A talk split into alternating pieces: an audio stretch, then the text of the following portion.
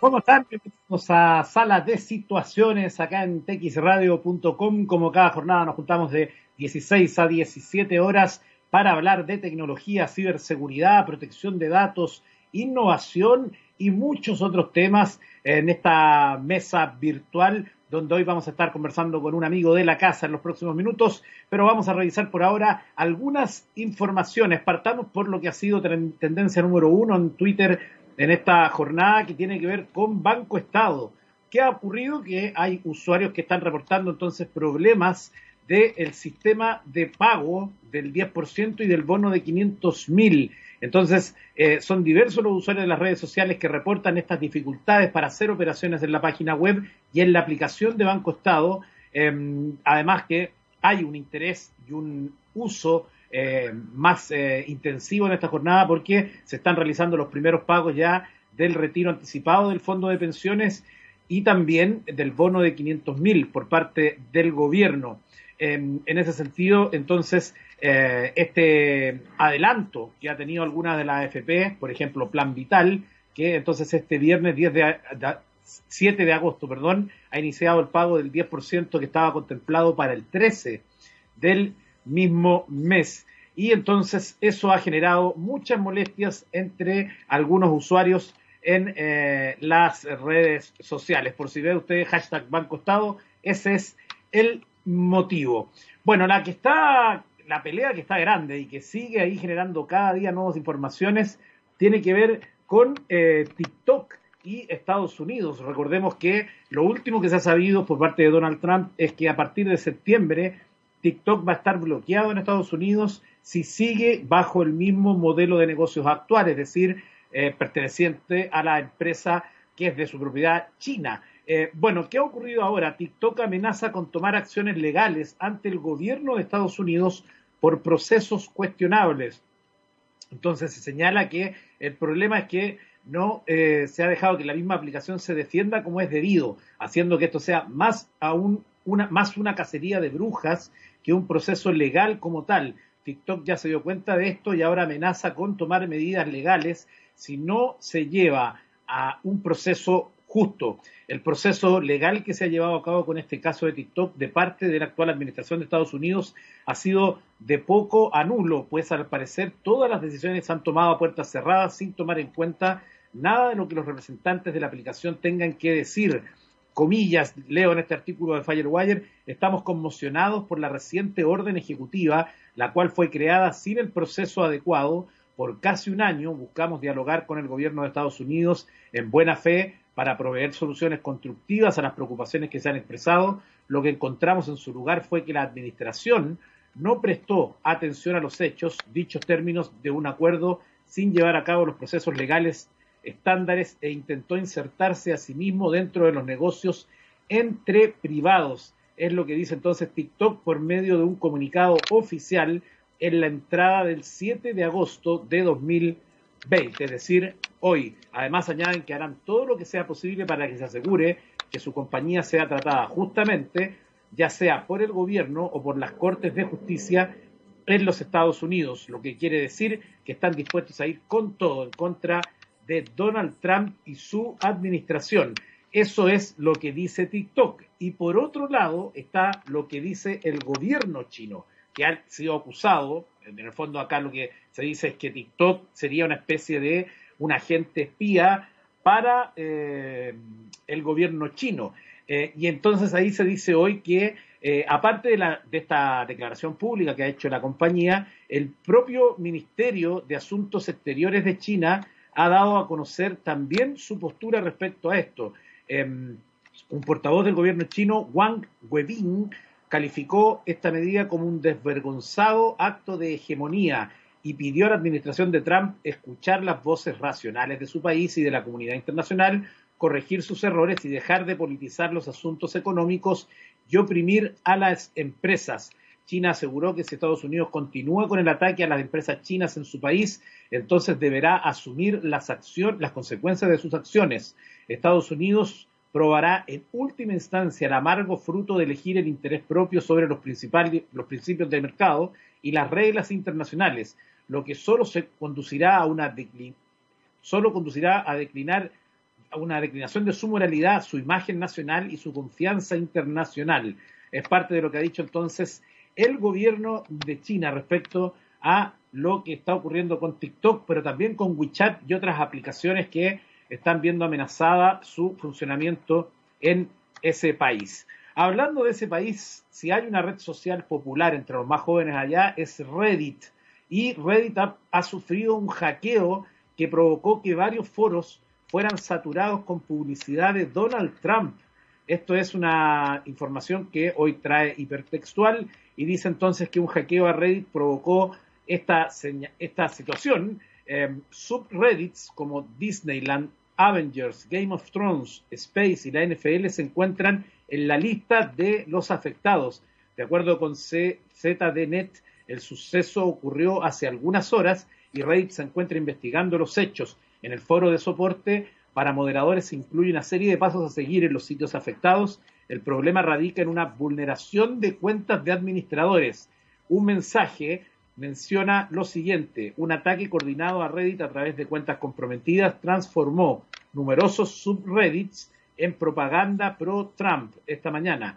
Los administradores están en ello y los subs están volviendo lentamente a la normalidad. Reddit confirmó que ninguna de las cuentas hackeadas de los moderadores tenían activada la verificación en dos pasos, algo que yo le he dicho eh, de manera insistente de lo importante que es tener la verificación en dos pasos, aunque igualmente eso no garantice que no se vaya a sufrir un hackeo, pero por lo menos genera una capa más de seguridad.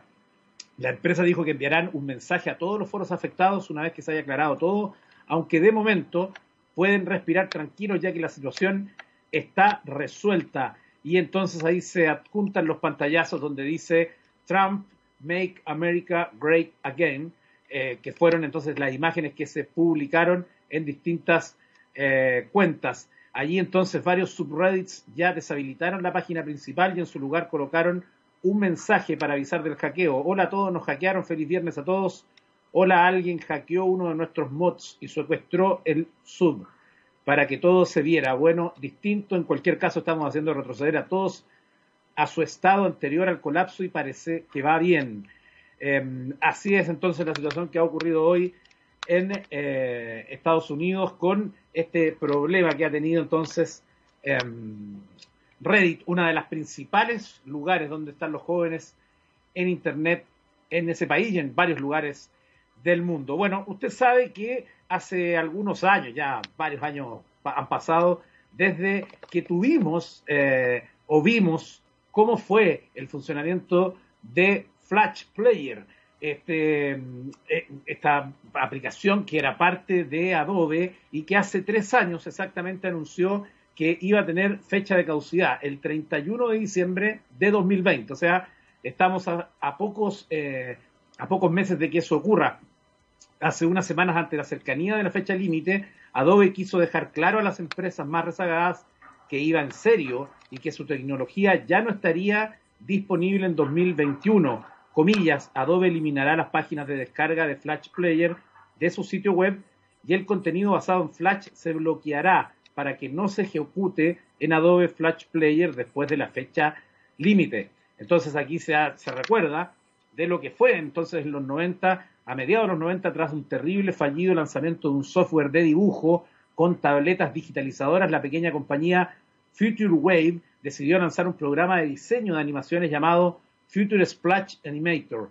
Y como lo web empezaba a ponerse de moda, desarrollaron también un Apple Java capaz de reproducir dichas animaciones en un navegador web. Antes de lanzarlo al mercado, sus creadores Jonathan Gray y Charlie Jackson intentaron vender su empresa Adobe utilizando el nuevo software como anzuelo.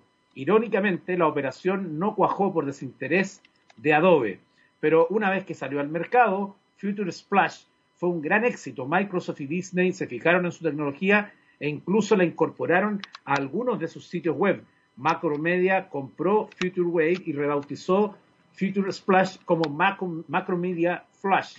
Para 1998, Flash 2 se había convertido en una opción ineludible para los diseñadores web. La nueva versión había incorporado nuevas funciones que aumentaban su interactividad y capacidades multimedia. Para el año 2000, Macromedia ya había lanzado Flash 5, que incorporaba además lenguaje de programación Action Script y la tecnología triunfaba como herramienta de creación de minijuegos web.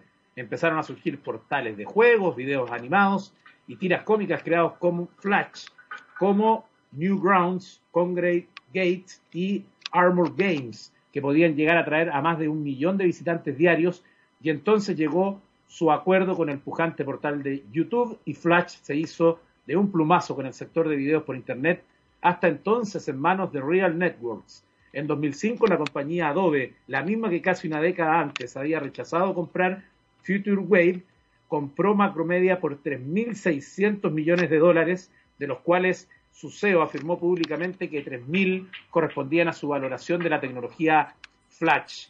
Bajo dirección de Adobe, Flash Player incorporó funciones de representación 3D e incluso se convirtió en la base de un entorno de aplicaciones multiplataformas llamado Air. Flash parecía estar viviendo su mejor momento y entonces empezaron los problemas. Ahí se destaca entonces que el primer gran problema de Flash fue que nunca llegó a consolidarse como un estándar solo era un producto propietario, aunque se hubiera convertido en, uno increíblemente popular. Pero los navegadores se iban poniendo al día y la combinación de las mejoras de estándares con HTML, CSS y JavaScript y del desembarco del formato SVG lograron que Flash, una tecnología mucho más exigente en recursos, fuera perdiendo su ventaja competitiva en Internet. Adobe no entró en pánico porque tenía sobre la mesa un plan de transición hacia campos más verdes el de los recién creados teléfonos inteligentes, un plan sin fisuras, hasta que Steve Jobs se metió por medio. En Adobe todavía recuerdan ese 29 de abril de 2010 en el que Steve Jobs decidió publicar su carta abierta, Pensamientos en Flash, que a la postre marcaría el principio del fin de esta tecnología. El CEO de Apple basó su ataque a Flash en los siguientes puntos. Flash era una herramienta propietaria y patentada, totalmente controlada por Adobe no funcionaba de manera nativa en los navegadores, sino que exigía la instalación de un plugin o un complemento no especialmente eficiente en el uso de recursos. Un plugin que además era notablemente inestable e inseguro en esos años. Y finalmente decía, la carta señalaba que Flash era una tecnología pensada para un mundo que giraba en torno al ratón, no a pantallas multitáctiles, lo que obligaba a revisar gran parte del material multimedia creado hasta ese momento. Un súper buen artículo de Gembeta, gembeta.com, usted lo encuentra allí entonces con el auge y la caída del popular Flash Player. Vamos a ir a la música a esta hora en sala de situaciones y al regreso nos vamos a contactar con don Marco Zúñiga de Chile Tech, que cada un par de semanas, diría yo, nos acompaña en este, en este eh, escenario digital. A mí se me pegó el computador, pero yo me estoy metiendo por el teléfono para decirle entonces que vamos a ir a escuchar a esta hora la canción Free Bird de Linrid Skynred. Estamos de vuelta en sala de situaciones en este día viernes 7 de agosto y ahora vamos a tomar contacto con don Marco Zúñiga de Chile Tech que nos acompaña cada dos semanas más o menos y para hablar de lo humano y lo divino y de tantas cosas. Por ejemplo, por la interna me decía usted que le gustó lo que contamos de Flash. ¿Qué, se acuerda? ¿Qué recuerdo tiene de Flash? Sí, pues no, pues Flash era la tecnología que nos permitía la multimedia. Ahora, mira, eh, eh, efectivamente se veía porque el mundo pasó a ser de estándares abiertos, o sea, lo que era tecnología propietaria. Me gustó mucho lo que tú mencionaste, no, no conocí el artículo de Genbeta, así que lo, lo voy a leer. Pero bueno, yo, tengo otro, otros temas con un podcast que tengo con, unos amigos que hago hace 10 años, donde habíamos visto el tema. Eh, que efectivamente todas las tecnologías propietarias terminan muriendo al final. Hoy día es un mundo de estándares. Ahora, y, lo otro extraño es que haya sido Steve Jobs el que haya partido con el tema, pero resulta que, y, con mucho respeto, porque yo no soy fanático de Apple, eh, pero por otro lado, Apple tampoco es una empresa que tenga muchos temas de estándares. De hecho, hace incluso cosas incompatibles con sus propios productos. ¿Cuántas veces tú, tú, eres Apple también? ¿Cuántas veces has tenido que cambiar los, los enchufes, los conectores y todo el tema? Claro. Porque no son compatibles entre versiones pues, y, son, y además son propietarios, pues sino, son todos los icosos. Exactamente, claro, eh, eh, tienes razón. Bueno, eh, Marco, hoy día vamos a hablar entonces de transformación digital. Es algo, es un tema también súper que tiene tantas dimensiones em, y que están contingentes y va a seguir siendo contingente porque evidentemente que este mundo digital que se ha vuelto eh, necesario para muchos y que probablemente por mucho tiempo tampoco lo tuvieron, em, se instaló y no va a volver atrás. O sea, en el fondo la transformación digital es eh, hace o genera cambios eh, de manera dramática en industrias o, en empresas donde eh, nunca, ni siquiera estaba sobre la mesa este tema em, como lo que sea, canal de venta, transacción, em, servicio, etcétera, etcétera, etcétera. O sea, a ver, mira, ayer una... Eh, me invitaron a dar una conferencia a, una red de transformación digital latinoamericana y me hicieron una pregunta re interesante. ¿Cómo eh, eh, ¿cuáles son las razones o cómo clasificaríamos las empresas que se han tenido que mover a la transformación digital? Ahora, transformación digital que en realidad también, tú, ya lo hemos conversado, tiene un montón de acepciones y formas de verlo. Ya, pero supongamos que incorporar tecnología, para hacerlo en forma simple. Eh, entonces, el, el tema es que, reflexionando, yo diría que hay como tres efectos de la pandemia que han hecho que personas y organizaciones se tengan que mover al mundo digital. Hay unos primeros que son por supervivencia, simplemente. Porque cuando, por ejemplo, y, esto te lo comento porque yo sigo enamorado de, nuestro, nuestro programa Pymes en línea. Eh, Muy bien. Que mira, está ayudando a hartas empresas y a hartas personas en Chile. Estamos contentos. Es una pega. Tenemos un equipo atómico, un, equipo súper comprometido. Y es súper emocionante lo que te comento. ¿Cuántas empresas ya hay en Pymes en línea? Punto CL para que el dato completo. Hay como 9.000 aproximadamente. Ahora, queda mucho todavía. Eh, hay que, hay que eh, eh, seguirlo promocionando. y esto viene un poco la reflexión con, ellos mismos. Uno, como te digo, están los que se tienen que mover por supervivencia, porque no sé, por una ferretería que producto de estallido social dejó de operar en Renca, por ejemplo, no tiene otra, o sea, la única forma que tiene de hacer su negocio es moverse, o si no, la gente no come, así de simple, o sea, no, y disculpen que sea bruto y directo, pero, pero siempre he tratado de ser así. Ahora, hay unos segundos, se diría que primero hay unos por temas de, supervivencia, hay otros porque se, han tenido que mover por obligación. ¿ah? Por ejemplo, eh, es notable que en los últimos eh, en los últimos dos años los, grandes retailers chilenos han hecho inversiones grandes. Hay, hay, grupos empresariales que han invertido, escucha, mil millones de dólares en su proceso de transformación digital en Chile eh, en los últimos dos años. El problema es que en realidad lo están. ¿Por qué? Porque viene Amazon y todo asustado, porque viene Amazon y todo el tema. Pero el tema es que estas inversiones se debieron haber, hecho hace 20 años atrás, 20, no, ni siquiera 5, 20 años atrás. Entonces, hay muchos que hoy día están obligados a adoptar la transformación digital porque si no, simplemente la compañía se va a morir. Eh, u otras compañías, por ejemplo, de que basadas en el tema del papel y todo el tema, ya simplemente no puedes competir desde el punto de vista de costos y desde el punto de vista de servicio. Y entonces ahí, mm, ok, unos por supervivencia, otros por obligación, pero hay una tercera categoría que es interesante porque no todos se han visto afectados en este espacio. Porque también están los que han visto la oportunidad. Porque también aparecen nuevas necesidades. Sí, claro, absolutamente. Yo eso me he fijado mucho también en ese sentido. Es un buen momento para estar atento y alerta para ver qué justamente son las nuevas necesidades, porque ahí, ahí pueden aparecer muchos nuevos emprendimientos. Claro, porque, mira, hay cambios y también, disculpa que conecte con la conversa ayer, pero me hicieron varias preguntas entretenidas eh, que, me gustaron y que, son las cosas que nos gusta reflexionar. Porque siempre hablaban de que el gerente general, los directores, eh, el tema de la estrategia tecnológica, y la verdad es que al final del día todos somos seguimos siendo personas. Tú eres persona, yo soy persona, las organizaciones la forman persona. ¿Por qué te comento esto?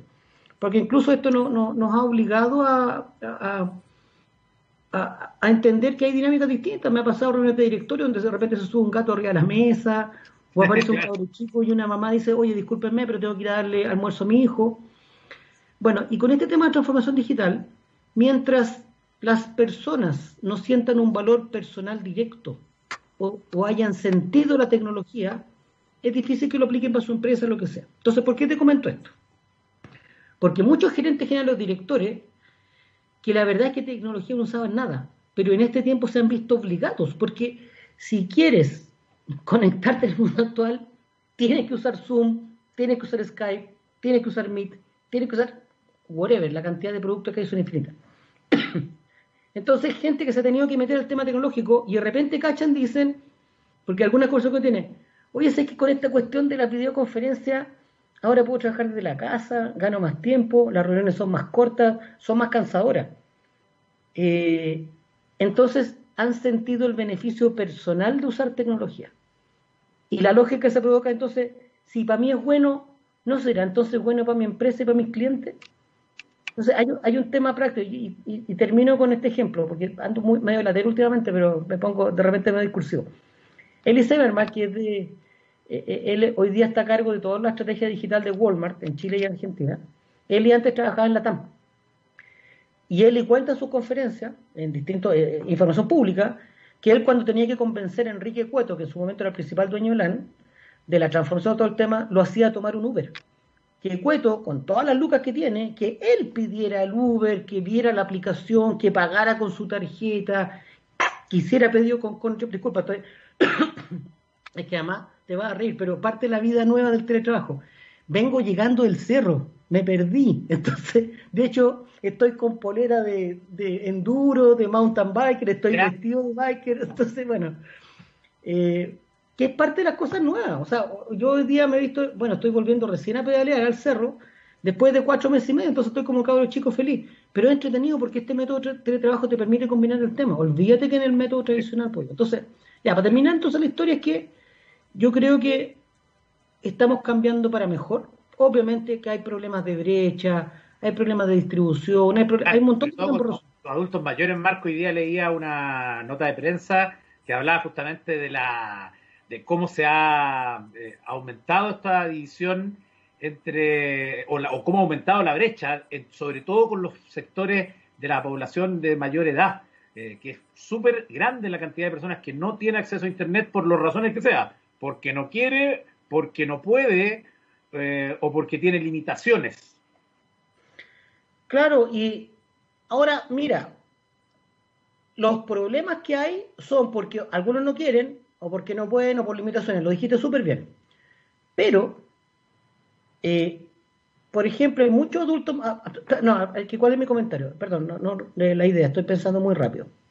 No es porque no puedan o no sean capaces de aprender. Limitaciones son, otras. Que a veces no hay necesidad o que faltan las lucas, todo el tema. Pero porque algunos dicen, no, no, lo que hace es que está muy viejito para aprender. No. Hay tecnologías, por ejemplo, como, como el Zoom hoy día, o el WhatsApp, que los abuelos lo manejan, pero impecable, weón. Porque les, sirve, porque se comunican con el nieto. Entonces yo siempre doy el ejemplo de, adultos mayores, uno de ellos mi suegra, que me encanta mi suegra, me trata bien, me hace cariño a usted y me manda muchas cosas, pero te digo, se peina con Zoom, ¿cachai? Y, manda memes, y, arma video, y llama por video. Ahora, en el resto tema tecnológico es nula, ¿ok? Y no le interesa mucho tampoco pero el WhatsApp es una reina del WhatsApp. Entonces, eso de que los adultos mayores no pueden aprender tecnología, cuidado, los perros viejos también podemos aprender trucos nuevos. pero el tema está con la motivación. Yo, por ejemplo, mi, papá que tiene más de 86 años, yo le, lo, insto, él tiene teléfono, iPhone, touch, se mete, qué sé yo, hace todo, pero igual todavía tiene algunos temores, entonces yo siempre lo estoy empujando a que le dé nomás, porque hay que ir o, que ocupe siempre la tecnología para él, ¿cachai? A su favor, porque él tiene muchas preguntas, a veces entonces yo le digo, vaya a Google, pregunte, ocupe, haga una buena relación ahí de, de, poner esas respuestas y, y, satisfacerla de la manera que él quiera, ¿cachai? Las preguntas, la cantidad de veces que quiera preguntar o de consultar la cantidad de páginas que él quiera, etcétera, etcétera. Así que también mi mamá también tiene iPhone, también ahí se, se, se manejan redes. Pero es que es muy lindo lo que estás haciendo porque ya poniéndome ese formal y ya por, los temas de pega, me toca temas más metodológicos. Yo, yo soy bastante desordenado en este programa, lo reconozco, me encanta ser desordenado con usted. Pero si nos ponemos más formales, un poco por la parte de la pega, lo que tú estás haciendo metodológicamente y ontológicamente es correcto. ¿Por qué? Porque tú le estás enseñando a que ellos mismos aprendan solitos. tú no le estás dando la solución, sino que tú le estás diciendo, mira, yo te voy a enseñar a buscar cómo encontrar la información. Y eso es infinitamente más poderoso. Y es lo que se plantea, por ejemplo, en modelos de integración económica, que es distinto hacer las máquinas que hacer las máquinas que fabrican las máquinas. Hay un tema ahí, por ejemplo, los canadienses no explotan tantos bosques como antes, pero los canadienses al principio desarrollaron toda una industria de máquinas para explotar bosques y las vendían a todo el mundo. Pero después de que se descubrió que era un buen negocio, pucha, empezaron a hacer muchas máquinas, y los chinos y mucha gente más. Pero los, los canadienses aquí migraron, migraron a hacer robots para fabricar máquinas que explotan el tema forestal. eso se llama una, derivada desde el punto de vista, bueno, está lo mismo, ¿no? es más técnico, pero... Entonces, y eso, cuando tú sabes hacer las máquinas que hacen máquinas, es que ya estás en un nivel superior desde el punto de vista de la industria. Y eso te genera posiciones. Entonces, ese es un poco el desafío. O sea, que es enseñarle a que la gente aprenda. Y aprenda a desaprender, porque las cosas cambian. Antes se hacía de una forma, sí, pero ya no se hace más nomás.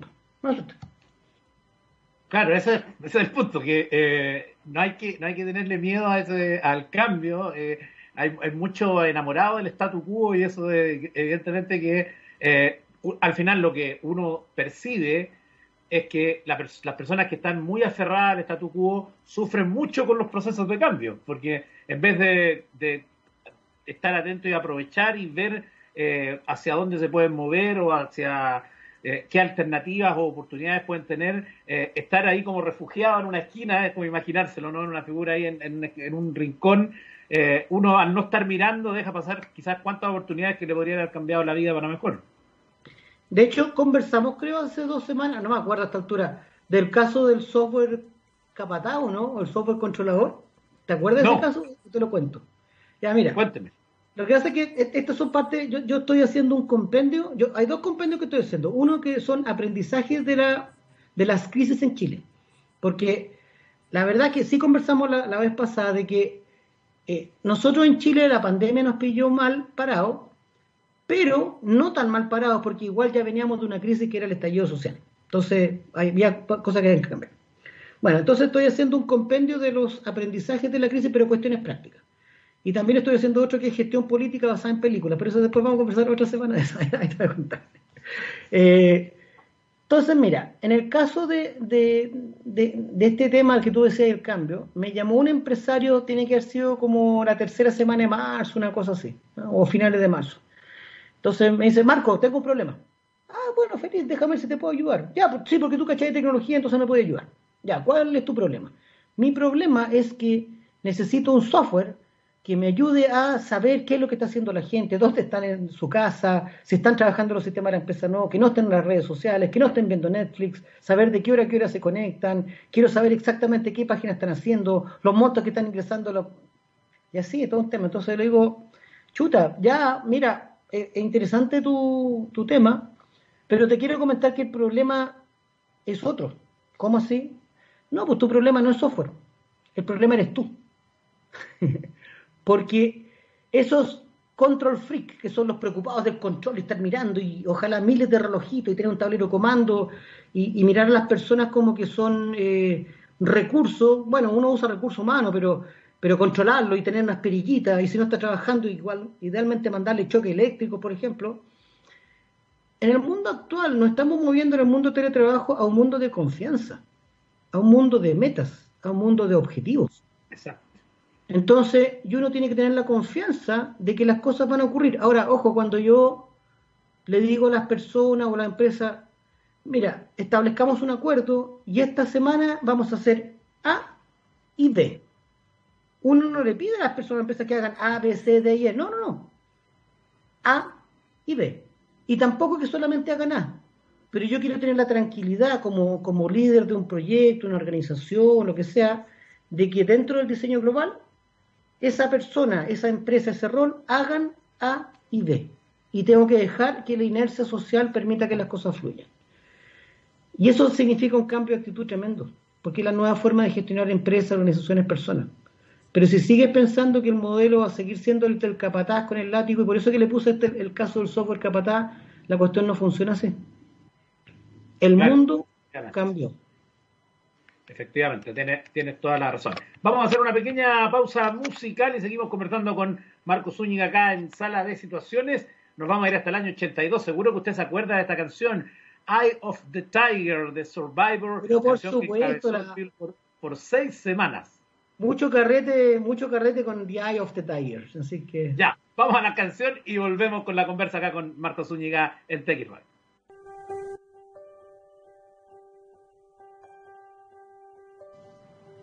Estamos de vuelta en sala de situaciones en este día viernes 7 de agosto, en que estamos conversando con Marco Zúñiga de Chile Tech, pero además ciclista emergente que, oiga, ¿a qué cerro fue hoy antes que retomemos el tema tecnológico?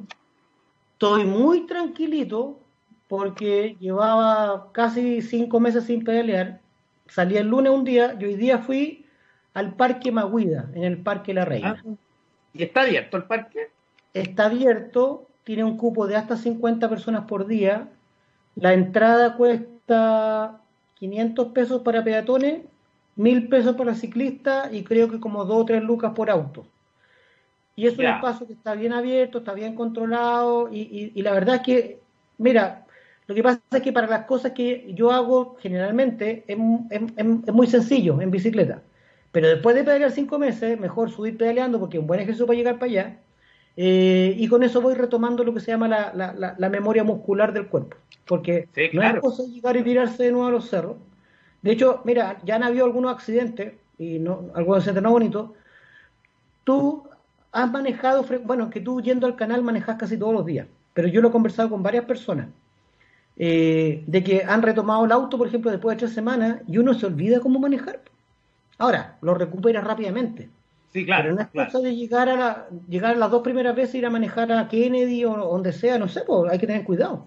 Y lo mismo pasa con la bicicleta, obviamente. Claro, claro que sí. Eh, Marco, estábamos hablando de transformación digital y un tema que yo creo que es súper bueno es lo que va a ocurrir, porque ya hay, como tú y yo estamos vivimos en Ñuñoa, estamos en esta fase 2 de transición y que tiene varias etapas más, pero eh, el volver a una cierta normalidad, para llamarlo de alguna manera, es algo eh, que va a ser eh, sí o sí, que va a ocurrir. Por lo tanto, este nuevo, esta nueva realidad va también, o a muchos les genera preguntas respecto a lo que va a ocurrir con su propio trabajo, para especialmente los que están teletrabajando solamente, pues yo en mi caso yo tengo presencial y teletrabajo, y por lo tanto también desde el punto de vista digital, eh, seguramente muchas empresas se dieron cuenta del potencial que tiene el, teletrabajo o que eh, no es necesario volver a este modelo anterior tan rígido y de tanta hora y que tiene que ver con la confianza, justamente que tú lo mencionabas, cumplimiento de metas, más que de tener a personas sentadas ahí por una jornada completa. O sea, mira, de hecho, primero, en general, las corporaciones internacionales o las compañías internacionales, la verdad es que el tema de pandemia sí le ha provocado algunos problemas, pero te lleva problemas menores, porque solamente para hablar de las empresas tecnológicas, pero no solo las tecnológicas, compañías como por ejemplo un Johnson Johnson, una Coca-Cola, Microsoft, Oracle, Red Hat, se puede mencionar Cisco, para, muchas, eh, para, no dejar muchas fuera, eh, en general, el tema de la práctica de teletrabajo es una práctica frecuente hace muchísimos años. Ahora, lo que pasa es que no probablemente movilidad full. Pero, y esas compañías se mueven desde el punto de vista, son súper estrictas, te, te, cargan la mata, como decimos los chilenos, o sea, te, te, la ponen difícil, pero las reglas son claras, están definidas, y ahí tú te mueves básicamente por objetivo. En Microsoft, yo trabajé siete años en Microsoft, nunca se preocuparon de si Marco estaba en la casa o no. Ahora eso a nivel mundial, no solamente en Chile. O le daba lo mismo si Marco estaba en la casa, en un Starbucks, o estaba en la playa, o, venía, o incluso en el cerro. Lo importante era, estás en la reunión, estás participando, estás colaborando con tu, con, tu equipo y estás cumpliendo las metas de lo que tienes que hacer. Listo, chao. Entonces, ahí yo te diría que eso parte de la, de, de la cultura de esas organizaciones. Y yo tengo, yo trato de alejarme un poco de los extremos, porque hay algunos que dicen, ya, definitivamente no volvemos más al mundo físico porque ya no es necesario. No, no es así. Igual se necesita la palmadita en la espalda, cuando nos, nos saludamos en la radio nos damos un apretón de mano, conocer físicamente a tu equipo, eso genera una cultura, genera valores, genera formas de relación, las organizaciones son mucho más que procedimientos y números. ¿eh? Entonces, irse 100% al mundo virtual, no. Volver 100% a lo que teníamos antes de septiembre en Chile, tampoco. O sea, porque incluso muchas compañías que han dicho económicamente, eh, conviene mucho más en algunos casos, entre comillas, de que la gente teletrabaje lo cual no significa cargarle todas las matas de los costos a los teletrabajadores. Esa otra conversa, pero pongámosla después de otra semana. Entonces lo que estamos yendo es un mundo que es, que es blend, que es blended. E, ese término lo estoy, eh, se lo estoy robando al mundo de la educación. Porque en la educación se habla de que va a existir un mix en dos dimensiones, en el mundo físico y el mundo virtual. Hoy día ya muchas universidades te, ofrecen la mezcla. Algunas sesiones presenciales donde la gente comparte y muchas sesiones también virtuales. Y la otra dimensión en la educación es blended desde el punto de vista de si es sincrónico o asincrónico. Es decir, todos juntos al mismo tiempo o algunas actividades que tú puedas hacer más por herramientas de e-learning en forma aislada, etc. Entonces, eso es lo mismo que va a ser el mundo del trabajo, va a ser blended. Ahora, pasan cosas re entretenidas. Por ejemplo, en este cambio de cultura. Que también son todas preguntas que salieron de ayer, entonces estoy re contento porque me dieron harto material. Resulta que el tema de, en la cultura anterior, el tema de dónde hacer la reunión es un cuento, es, es una relación de poder. Este programa eh, no lo ven en el sector público, ¿cierto? Díganme que sí. Miéntanme. Siempre un privado en una reunión con, el, con los funcionarios públicos, la reunión es en el Estado. Incluso a veces, a pesar de que te estén pidiendo un favor. Incluso eso. Entonces, no, la reunión es en la oficina del Estado. Chuta, ya, igual, ok, ya. Agendarse, una hora de ida, una hora de vuelta, etcétera. O entre empresas, o entre privados, por ejemplo, la reunión es del que ronca más, el que tiene más lugar, el que es más grande, el que más pesa, etcétera. ¿ah? Entonces, un tema tan sencillo como la, la, el elegir un lugar de reunión es una muestra de poder. En cambio, en el mundo virtual no, pues, somos todos iguales. Y lo importante ahí es que sea a la hora. Si decimos que la reunión es a las 4, es a las 4, no a las 4 o 7. Porque también en el mundo físico, incluso me pasó en algunos clientes, Eduardo, de verdad, dígame que esto no queda grabado. ¿Cierto que no? Miéntame, miéntame. ya, gracias. Eh, me tocó ir, por ejemplo, a reuniones de clientes que te hacían esperar y te, hacían esperar 20 minutos. Claro, la secretaria te llevaba un café, te atendía bien, todo el cuento, ya no hay problema. Pero era la muestra de poder. Yo soy cliente, entonces hago esperar a los proveedores. Pero en el mundo virtual no pasa. O la otra también, incluso hasta detalle, las posiciones en las mesas para la reunión, en las sillas, pues. ¿Quién se sienta dónde? ¿Cachai? En cambio, en, la pantalla somos todos iguales. Eso es bien significativo, ¿eh? en, en, realidad, sí. Entonces, ¿por qué te hago este comentario? O sea, Ojo que, que, más allá de la anécdota y la trivialidad, detrás de esto hay signos, y tú como tú, tú trabajás en temas de semiología, simbología, tú, tú cacháis de esos temas, entonces al desaparecer esas barreras artificiales, empieza a aparecer la discusión importante de valor. ¿Cuáles son los compromisos? ¿Quién es el que aporta? ¿Quién es el que no aporta? Si ya el, chayero o el chamuyento en una reunión a través de estos medios, el que sea, ya no corre, pues porque, porque le quita tiempo al resto. Entonces, estos pequeños signos del impacto de la tecnología se van a ir mostrando en el mundo real. Entonces, ahora ya de verdad hay mucha gente que definitivamente las reuniones físicas no van a ver más. Ahora, si de verdad queremos juntarnos, hace tiempo que no nos vemos, ¿Sabes qué, Eduardo? Mira, tú vivís en Ñuñoa, yo vivo en Ñuñoa. ¿Para qué nos vamos a ir a juntar en el canal o en la oficina de Chiletea que no tiene sentido? Vamos al café que estamos acá a dos cuadras, que nos queda al lado de nuestra casa, y ahí nos tomamos café para conversar, ¿cachai? Entonces, es muy trivial lo que estoy diciendo, ¿no? O son observaciones del día a día. O sea, yo creo que estas pequeñas barreras o diferencias van a ir generando un cambio cultural no menor. Esa, esa es mi, mi teoría de aficionado de estos temas y carrilero ilustrado, como digo. Sí, yo creo que justamente, pues, eh, como reflexión final nomás, eh, que son los temas que probablemente nos vamos a estar fijando de cómo se van dando esa nueva trivialidad, ¿no? Para ver qué va ocurriendo en esos, en esos escenarios. Marco, te queremos agradecer el contacto, como siempre, con txradio.com en nuestro programa Sala de Situaciones, como cada viernes por medio, más o menos, ¿no? Más o menos, pero lo, lo, pasamos bien, muchas gracias, de verdad, a mí me ha servido mucho. Ahora, sí me han dicho que me he puesto más dicharachero, estoy más libre frente a las conferencias, ya no, ya no, no me ocurre el eh, mm, ah, no, de hecho ha sido bueno, así que he aprendido mucho con ustedes, don Eduardo, además los quiero mucho, así que gracias a, a Gabriel, a ti y a todo el equipo. Muchas gracias Marco por este contacto, que tenga un gran fin de semana. Adiós. Cuídese, chao, gracias. Bueno, en el cierre de este capítulo de Sala de Situaciones les quiero contar una historia que es bien increíble. Se trata de un profesor en Estados Unidos que lleva 36 años acertando quién será el próximo presidente de Estados Unidos. Pero lo curioso es que él no lo hace utilizando encuestas o basado en otro tipo de estudios. Eh, la historia es de Alan Lichman, que en Estados Unidos es una leyenda política. Este profesor de historia de aspecto amable y apariencia impecable, lleva casi 40 años aceptando quién será el próximo presidente de Estados Unidos. No es vidente ni tiene poderes mágicos, tan solo es el creador de un método llamado las llaves de la Casa Blanca. Cualquier persona bien informada, este artículo está en Gizmodo, por si usted lo quiere leer, em, sobre política estadounidense, puede leer el libro del profesor, aplicar su metodología e intentar adivinar quién será el próximo presidente.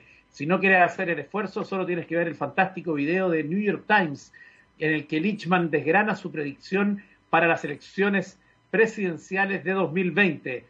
Según esa predicción, Trump pierde la elección y Joe Biden se convierte en el próximo presidente del país. Es fácil tomar la predicción de Lichman a la ligera, pero desde que comenzó a aplicar su método, desde 1984, nunca se ha equivocado. El profesor no se basa en encuestas electorales ni en lo que los políticos dicen en campaña. De hecho, cree que las encuestas son solo una foto. Sirven para, ver el estado de la intención de voto en un momento determinado, pero no permiten averiguar, averiguar cuál será la trayectoria futura de esa intención de voto.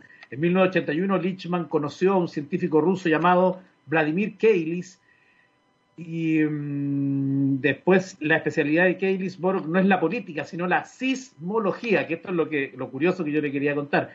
Ambos se pusieron a trabajar en un método inspirado en la predicción de sismos para aplicarlo a las elecciones presidenciales en Estados Unidos. El resultado son 13 variables. Si seis o más de ellas se cumplen, no hay terremoto, sino estabilidad. Eso significa que el próximo presidente será del mismo partido que gobierna en ese momento. Si por el contrario seis o más de estas variables no se cumplen, se producirá un terremoto y habrá alternancia política, lo que significa que el nuevo presidente entrante será el del partido de la oposición. Las variables cuáles son, con esto y con esto me despido. El uno, el partido actualmente en la Casa Blanca ha ganado las elecciones intermedias a Congreso y Senado que se dan mitad a mitad de mandato. Dos, no ha habido elecciones internas para elegir otro candidato a la presidencia en el partido en el poder. Tres, el actual presidente se presenta a las elecciones. Cuatro, no hay ningún candidato firme de terceros partidos. Cinco, la economía se mantiene fuerte a corto plazo. Seis, hay, hay perspectivas de crecimiento económico a largo plazo. Siete, ha habido cambios importantes en las leyes durante la legislatura. Ocho, no hay disturbios sociales durante el actual mandato. Nueve, la Casa Blanca no ha tenido escándalos durante ese mandato. Diez, no ha habido importantes fracasos militares durante el mandato. 11, la Casa Blanca ha tenido algún éxito importante en política internacional. 12, el actual presidente es carismático para la mayoría de los estadounidenses. Y 13, el candidato de la oposición no es carismático o inspirador. Lo más difícil de aplicar estas variables es ser honesto con uno mismo y no dejarse llevar por las opiniones personales a la hora de decidir si una de ellas es verdadera o falsa. Puede que tengamos muchas ganas de que gane Joe Biden, pero eso no debe impedirnos reconocer la realidad el candidato demócrata no es especialmente carismático. De igual modo, Trump tiene una personalidad muy fuerte, pero solo le encuentran carismáticos sus seguidores más fieles, que son un pequeño parte de los estadounidenses. Todas las variables pueden ser víctimas del sesgo de quien las analiza y dar como resultado una predicción errónea. El propio Lichman se reconoce ideológicamente demócrata y explica que no hay peor cosa que descubrir que tu propia predicción no te gusta. Eso fue lo que le ocurrió en 2016, cuando llegó a la conclusión de que ganaría Donald Trump. ahora cree que Biden le arrebatará la Casa Blanca en noviembre. ¿Será esta la primera vez que se equivoque o seguirá su racha de aciertos? Ahí está entonces el artículo en gizmodo.com y con esa historia me despido de esta semana de Sala de Situaciones. Nos volvemos a conectar el próximo día lunes y nos vamos a ir con una canción de esas eh, que son historia. Cherry Bomb de la banda Runaways, canción que ocupó el puesto 52 en la lista de Beach One de las más grandes canciones de rock de la historia. Que esté muy bien, nos vemos.